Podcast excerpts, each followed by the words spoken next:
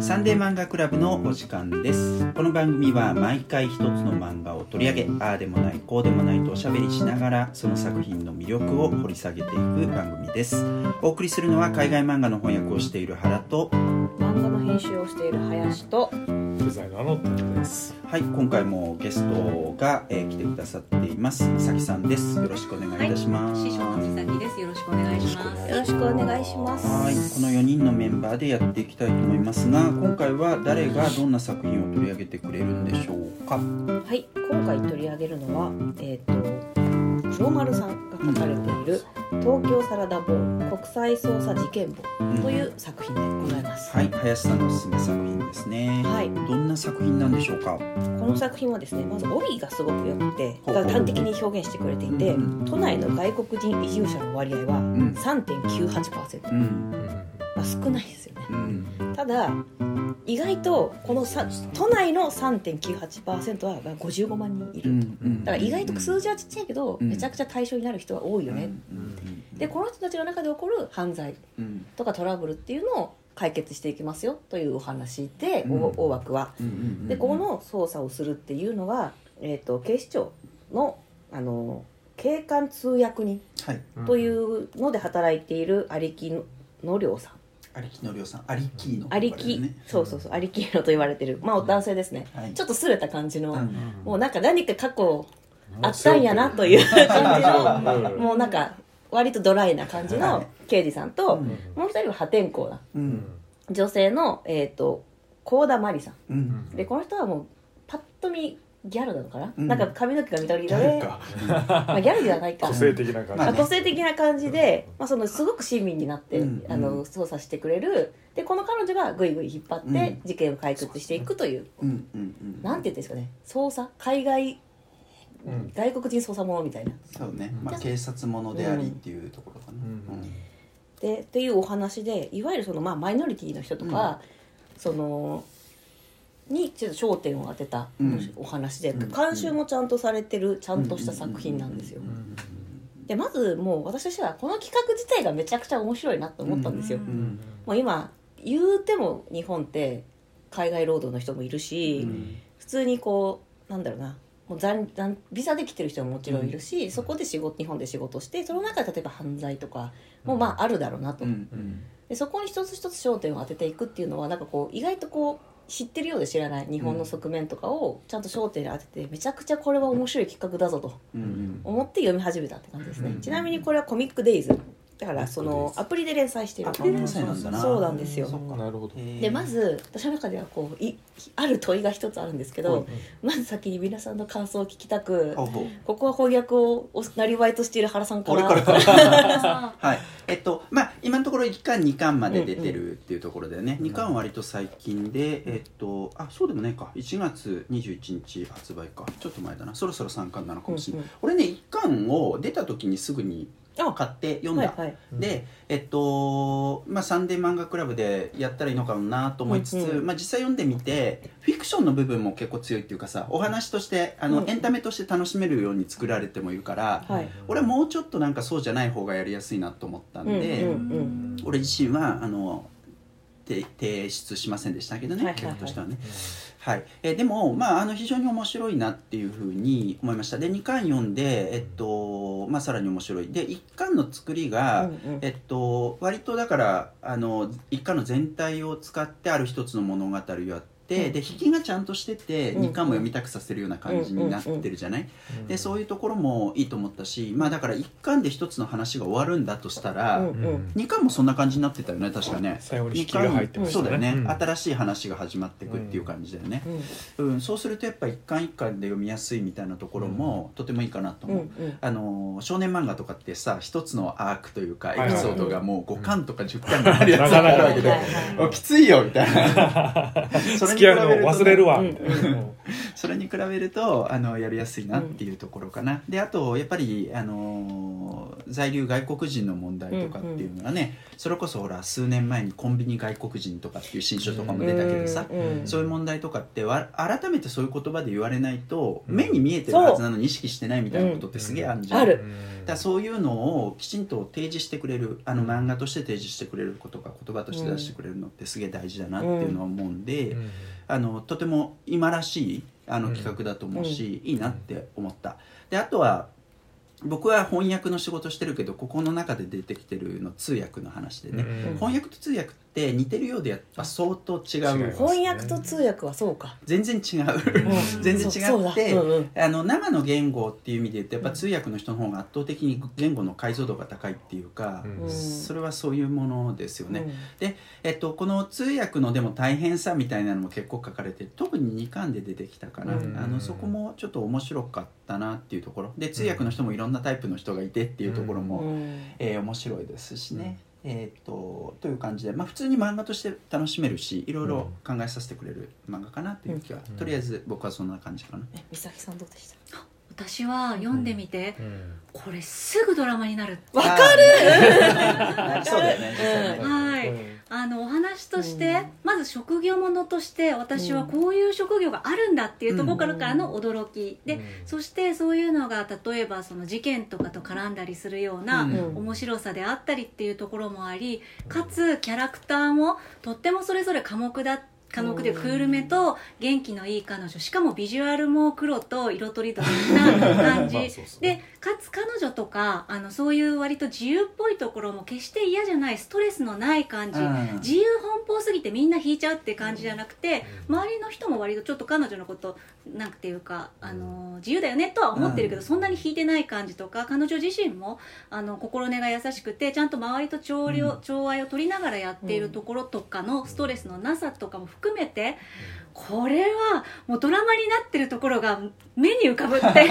思うくらいのバランスの良さキャラの立ち方、ストーリーの持っていき方、今までなかった職業への視点っていう意味でも、うん。すごくバランスが取れてると思いました。かつうん。黒丸先生の絵がとっても線が細くて、うんあの割とダークめな事件を取り扱ってる割に圧迫感がないんですよね。なね。なんでさらっと読めて、うん。これが何に載ってたとしてもどのようなこうなんてプラットフォームに載ってたとしても、面白く読めるなっていう幅の広さを感じました、それと同時に監修の方ついてらっしゃるんですけど、原作の方は別にいらっしゃらないんですよね、うん。あのその割に部屋の様子とかあのそういうことが細かに書かれているので、うん黒丸先生はどこまで調べて、うん。どういうふうにこれを組み立てるような知識を蓄えていらしたんだろうと思うとその果てしなさにすごくびっくりしましたいやわかる。監修の方がものすごい頑張ってらっしゃるのか、うん。それとも編集さんが手助けされてるのか黒丸先生がものすごいなんていうか知識を持ってらっしゃるのかわからないんですけど、全体的なバランスの良さなんていうか破綻のなさを見せるために、すごいなんていうかたくさんの努力があるんじゃないかというのを感じさせないスマートさうん。みたいなのも思いましたね。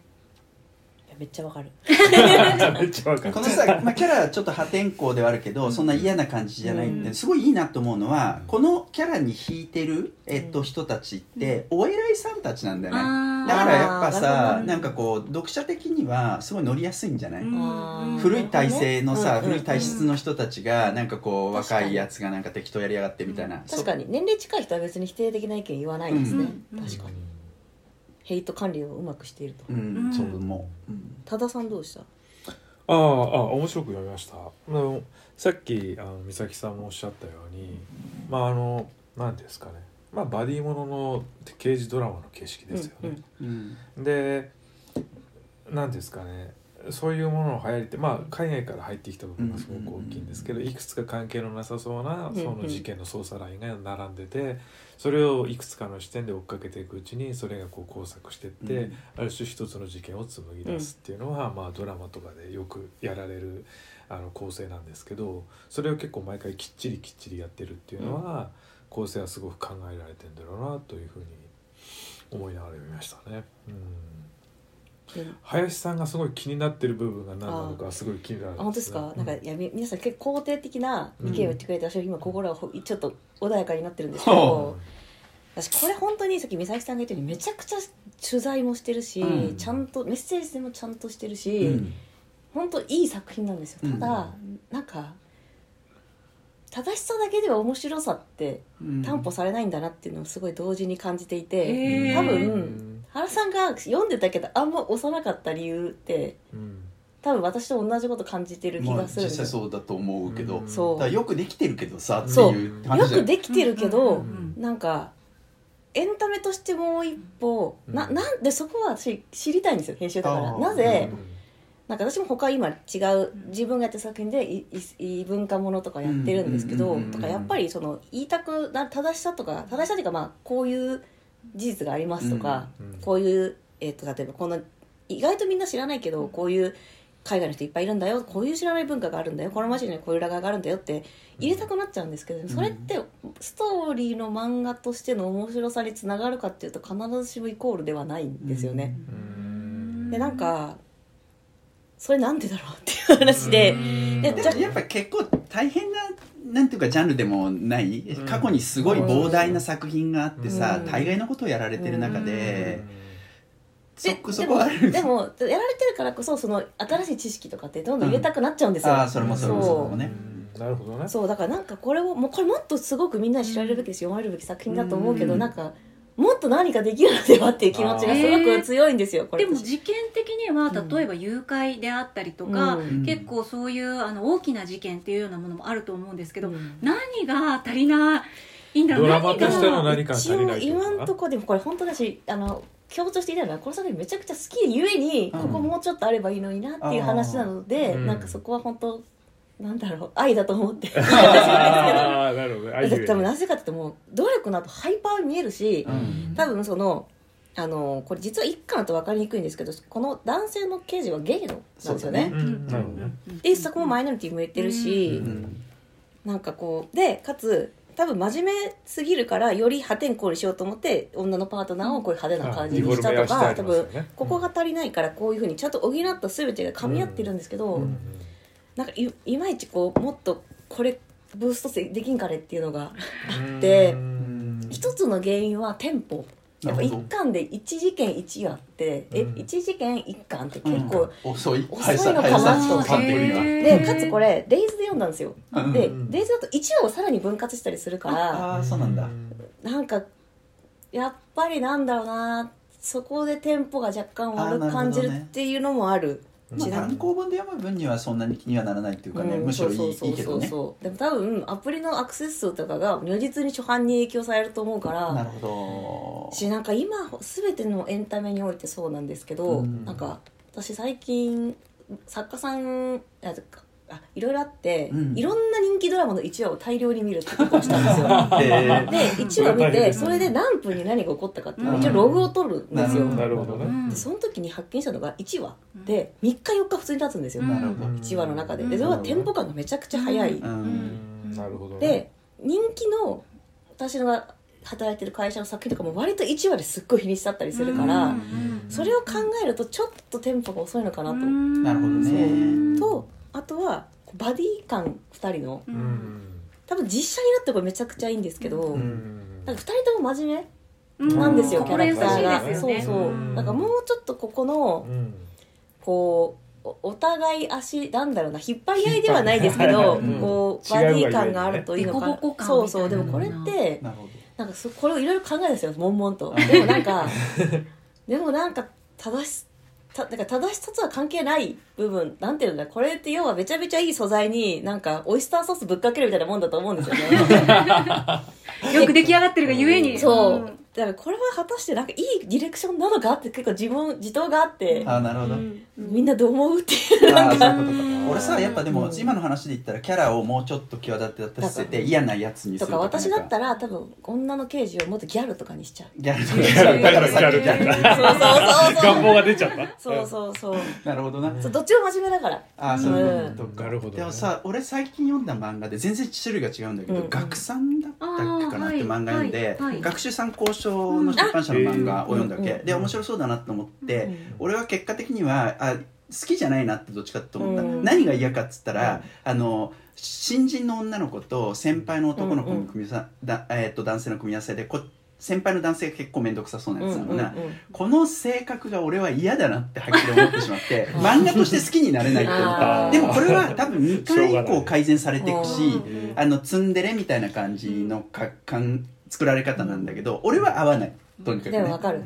私はさっきもあの税金で買った方も主人公合わねえ。って思っちゃったから。だからなんかそう考えた時にさそういう嫌さは全然ないのこの東京されたボールは。うん。でも好きってなる部分ある？まあそれは難しいことだけど、うん。まあ主人公の女性の方はうん。俺は結構好きかもな、あうん。どっちかというとその通訳の男性の方はあまり好きではないかな、うん。なんかキャラクターの悪の強さをどう出すかみたいなところですかね、悪が味になったりとか、うん。すごい濃ゆいけどすごく好きみたいなキャラクターも同時に成り立たせるのって結構なんていうか、ねあの天の采配的な部分も、うん。もうそれはコントロールできない部分のような気もしますしね。でも2人とも心この東京サラダボールの2人は心優しくて、うん。なんていうか白い方正義の方にいるっていう感じは分かります、うん。だからある意味安心して読める部分もあった、うん。だからまあ逆に言えば僕は反対方の方が気になって、反対の方と、うん、だから白い方のあからっていう見方っていう話しましたけど、林さんはそのエンタメの方にもっと触れるのにと思ったのは、うんその問題提起の仕方がもっと突っ込めるのにとも取れたわけですよ。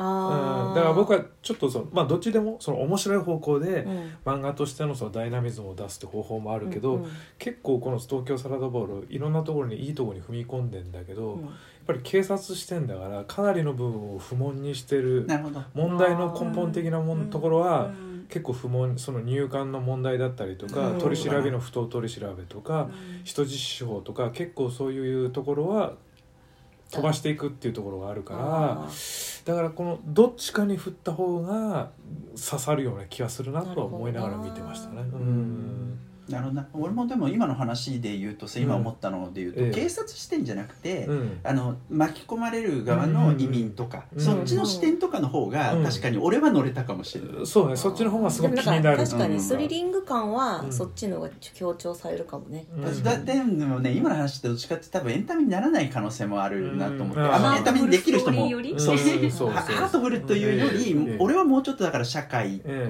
えをまあ。漫画で描くっていうことに興味があるから、え まあヘビーな作品にはなると思います。けど絶絶対対なるけど、まあ、それだったら面白いよな。だからどっちでもどっちかに切ったら、うん。もっとこうなんか味がはっきりする作品になるかなと思ったんですけどね。うん。いやでもなんかここは林さんお悩みコーナーになっちゃうかおも。いや大事ですよそれは。いやでもさっき私だったらギャルにしちゃうとか言ってたじゃないですか、うん。ええただでも今日あのすいません同時に収録した「キリングダイイング」とはいはいはいか別にキャラ立ってないわけじゃないですか。前線だ。まあでもなんかすっごくにじみ出てくる人間性とかってあるじゃん。まあただし日本では売れないと思う、う 単価のも 単価の問題もあるとでは思うも手法手法の問題なのかな、うん。なんかうん。だから本当ちょっとテーマなんですよね。その正しさを出しつつちゃんとエンタメにするにはなんかどうしたらいいのかみたいな、そうだね。うん、でなんかその多分一番特効薬はやっぱキャラクターを魅力的にするだと思うんですよね、うん。その主人公を。でもなんかその魅力的とはというまあ感じになっちゃそううし、なんか本当にやりたかったことから遠ざかってちゃうような気もするんですよね。なんかで今悶々としてるからみんななんか方法を教えてくれよっていう林 さんお悩みモードなんですよ、ね。うん、なんかやっぱ自覚的に正しいことを入れようとなんか手段とうん。あれが逆に編集しててなる時あるんですよ、うん。なんかなるほど。入れようとしてうん。あれでもこれ果たして漫画として面白いのか みたいななんか正しさ？あありえるでしょうね。うん。やっぱ説教臭い漫画って読みたくないじゃないですか、うん。読者も、まあまあそれはわかる漫画としてまず面白くないとねって思っちゃ例えばあくまで恋愛漫画の中でが主軸があって、そこのちょっと取り巻く環境の中であった方が本当はいい場合もあると思うしそっちの方がスーってこう読者読んでくれるみたいなことがあるじゃないですか、うん。そう。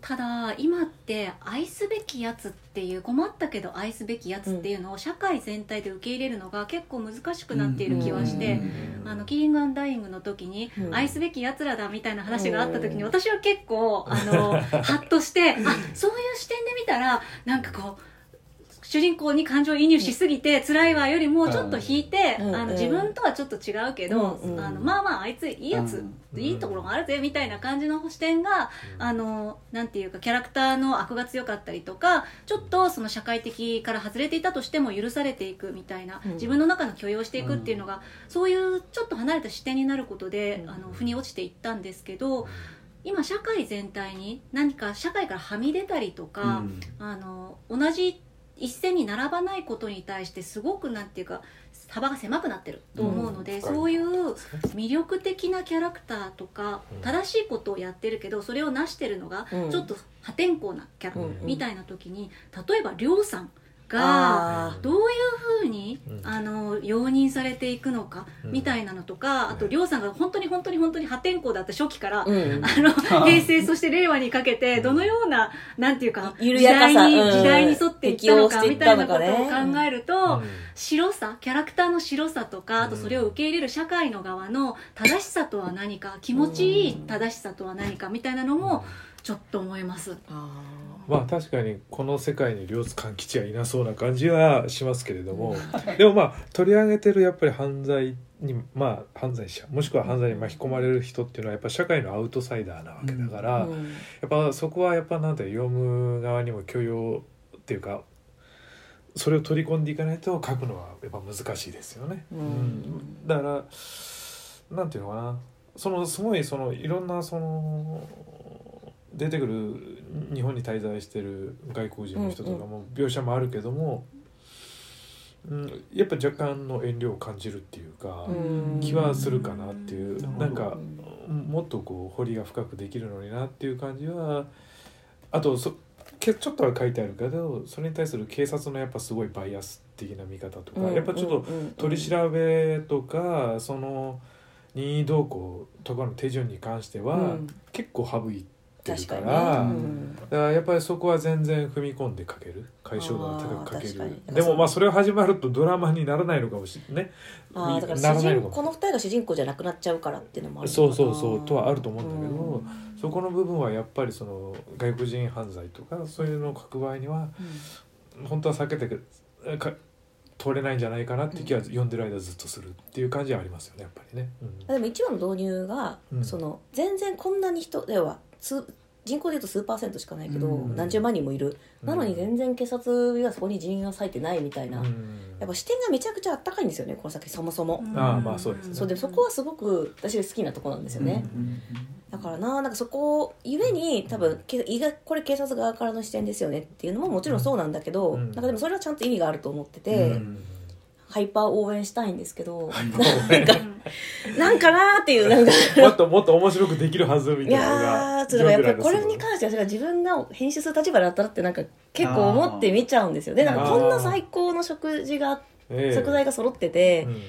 でその今実際料理されてる方法も全て手つきがいいんですよね、うん。だからそのバディとして面白くなるように、うん。ちょっと女の人破天荒にしようとか、ええなんかちょっとゲテモノが好きみたいな要素を入れようとか、うんであくまでこの二人は恋愛対象ではない、うん。から安心してくださいみたいなのも入れてるし、なんかねなんかチェックリストだったらあ全部チェック入ってんじゃんって感じなのですよね。チェックリストに全部入ってる感はあるかもしれなそいうなそうそうそう、ん。ななのになんで私はこんなになんかももやもやするんだろうっていうのがえ えなるほど。しなかったでも。あいやだからそそこまでもやもやしないけど まあでもよくできてるなっていうふうに思ったところで止まったっていう話なんで。よくできてるなを超えるエンタメってやっぱり例えば、うん本当今って1話のブースト力ってとっても大事だと思うんですよ。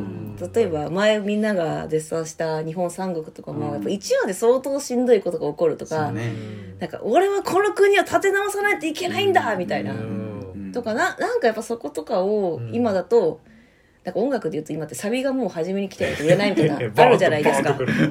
みたいになんかうんしないといけないのかなってかそんな暴力的なことをこの作品に要求しないといけないのかとか思うとうん。なんか思考の迷路に入っていくんですよね。やっぱだから作劇術の難しさっていうのはあると思うんですけど僕ね、2巻を読んで、うん。あだからややっぱ漫画的な快楽みたいなことで言うとさ、漫画的ななんか回楽それこそさ日本三国の時にあの日本をなんかこうよくするっていうかな、ちょっと言葉忘れちゃったけどそういった見栄を切るじゃない、うん。やっぱああいうところって漫画ならではの良さがあると思うんだよ、漫画ならではの良さか。これさ2巻でん。そのこの女性の方がそういうのを言うのがあってあいいなって思ったんだよなあそうそう。あの、えっと、誘拐を、えっと、赤ちゃんの誘拐をするんだよね、うん。はいはい。でその中国人があの、まあ、2人、えっと、カップルでも何でもないのが、まあ、夫婦のふりをしてうん。誘拐をする。その裏には、あの黒幕がいるみたいなうん。ところでその父親役の方がね、うん。えっと、自分から警察にやってきてるみたいな、うん。で実はなんでそんなことしたかっていうと、まあ、これネタバレになっちゃうけど、うん。自分の子供自体が誘拐されていたっていう、うん。そういう過去を背負ってる。はいはい。でそれに対してあのーえっとねそのその子とあなあちょっと待ってこれ説明が難しいな、うん。えっとそのお父さんとその子供見つかってない子供は、まあ、実はつながってるんだって言ってさ、うん。えだからまた会えるっていうあのことをこれ女性じゃない男性が言ってるのか。うんえっという正論をうんうん。はっきり言うところがあるんだけど、うん俺そのシーンはすげえいいいいなって思ったんだよね、うん。でもこれを言えるようにするためにはいろんな積み重ねがあってうん。初めて説得力を持つっていう話だとうん。思うから、第1話にそれを持ってくるんですよなかなかね。そう。いきなりそんなねキャラクターのこと知らなくてまあね。どうやって言われてもね分かんないもん知らんがなみたいねになっちゃうっていうね。っていうのはあるよね。なんか漫画的なうんされたい説教みたいな。説教じゃないんだよ。なまあまあまあ多分でもそういうさ、だから説教するにしてもなんかされたいされたい説教を入れろよっていう話なのかなうんとかあれかななんかスカットジャパン的なスカットやといけないのといけないのかな俺はそれが今何何度かワードとして聞いてんだけどスカットジャパンがよくわかんないなんかいわゆるやばい犯人がいてそいつがもうなんか捕まってうわーみたいな「あーはいすっきり」みたいな、この悪党捕まってすっきりみたいな。ああまあそういうところでは割となんつうのそこまで安易な回収はしてないですよねそうそう。だってこれって安易な回収収だから 本当に。まあまあ俺だってキャラ的にやっぱり2人ともそういったところから遠いキャラじゃない？あの方向性のベクトルは違うような気がするけどさ、やっぱまあそうですね。そこを大事にするとこうなっちゃうんじゃないっていうまあね現場のね最前線でバリバリこう上げてっていう側じゃないですもんね、うん。もう片やそう捜査権もないわけ。ですしね、うん。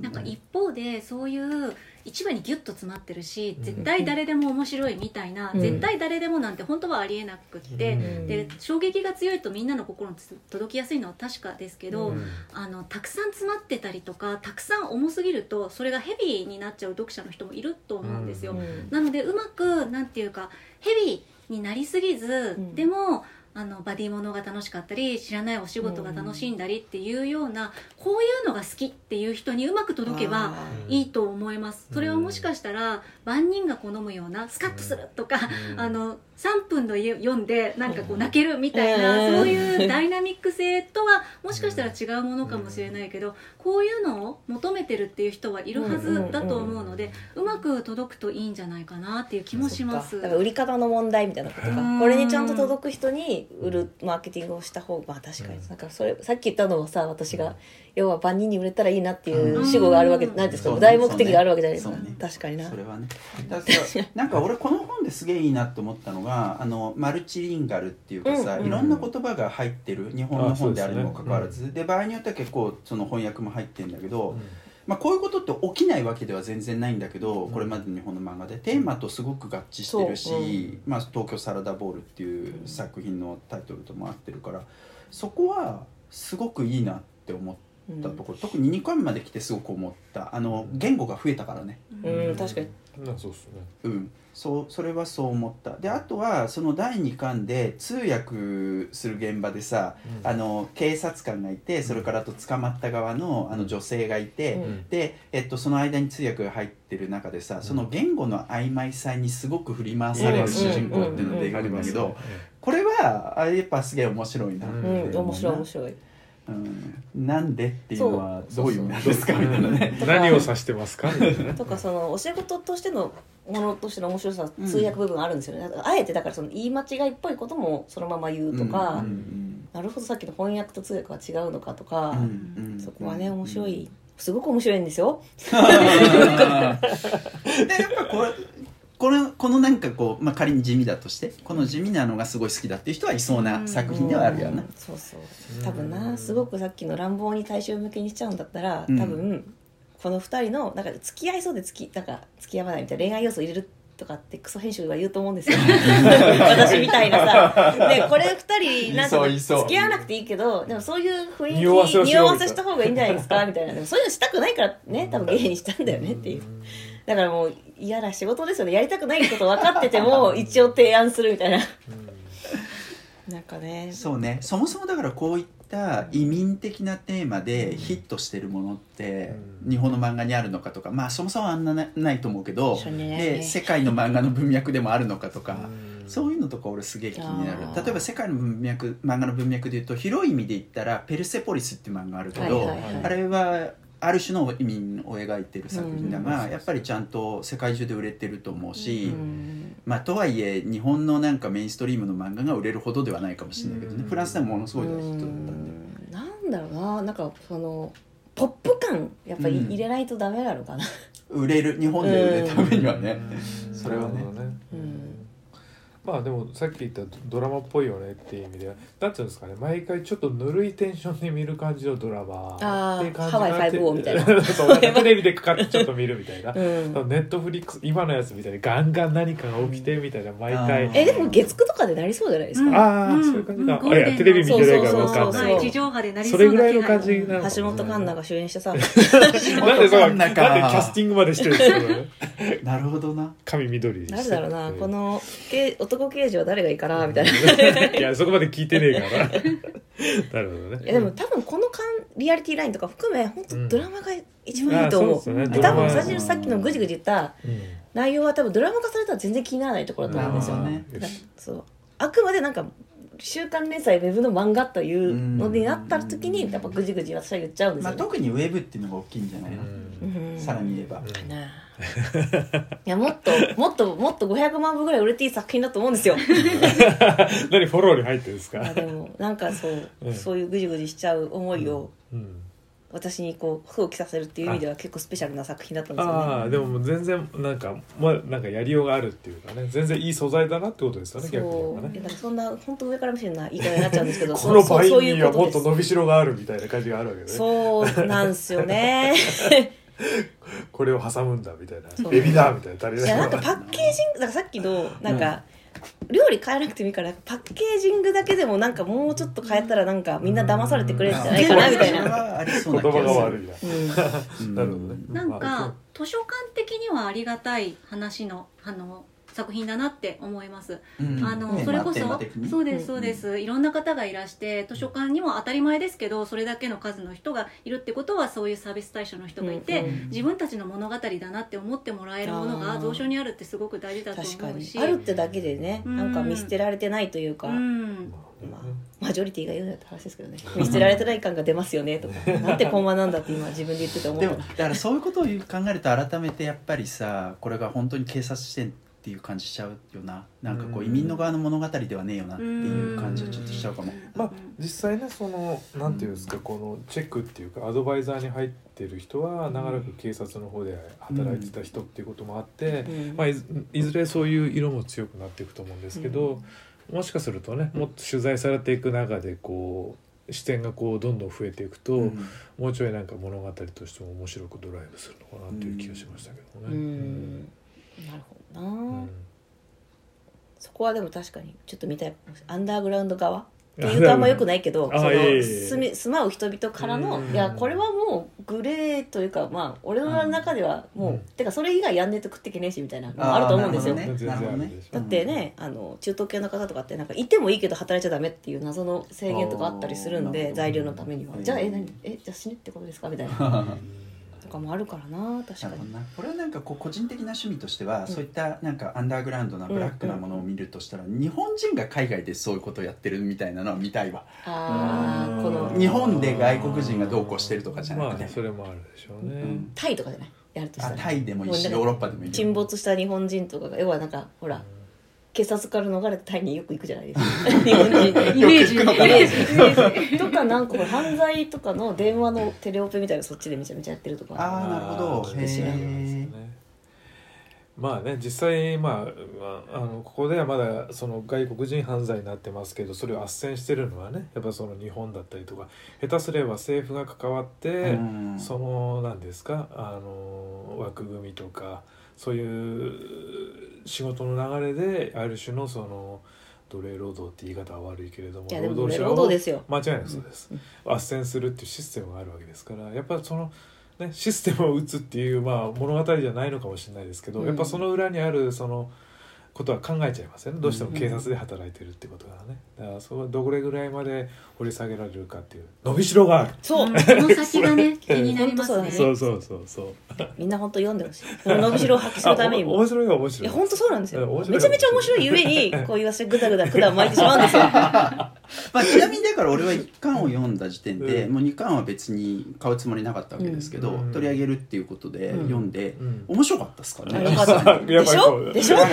まあなんでお前がどうやって本当によく起こることだけど、ええ。あの読んでみないと何も分かんないとかね、まあ見てみないと何も分かんないうんわけじゃないですか、そうですそうです。っていうのはね本当思うところだよね、という感じですそういう意味で未読の方はぜひぜひ、はい。ぜひ。あのとてもあのなんかこうアクチュアルな作品ではあるかなっていうか、やっぱ漫画の中で移民のテーマって本当なかなかねないそうなんんですよ。ついにエンタメの形でこういうようなものが出てきたっていうのはうん画期的だなってすごく思うな、うん。なるはいそんなとこですか？はい。ほど D 満足ですもん はい、えーということで今回は黒丸さんの東京サラダボールを取り上げました、えー、と次回は誰が何を取り上げてくれるんでしょうか？はい。また、えー次の作品はですね城山と三田さんという作品でうん。草壁雄平さんの書いたギャグ漫画を取り上げたいと思います、はい。はい、林再び林さんのおすすめ作品ということですね、はい。次回はその作品を紹介したいと思います。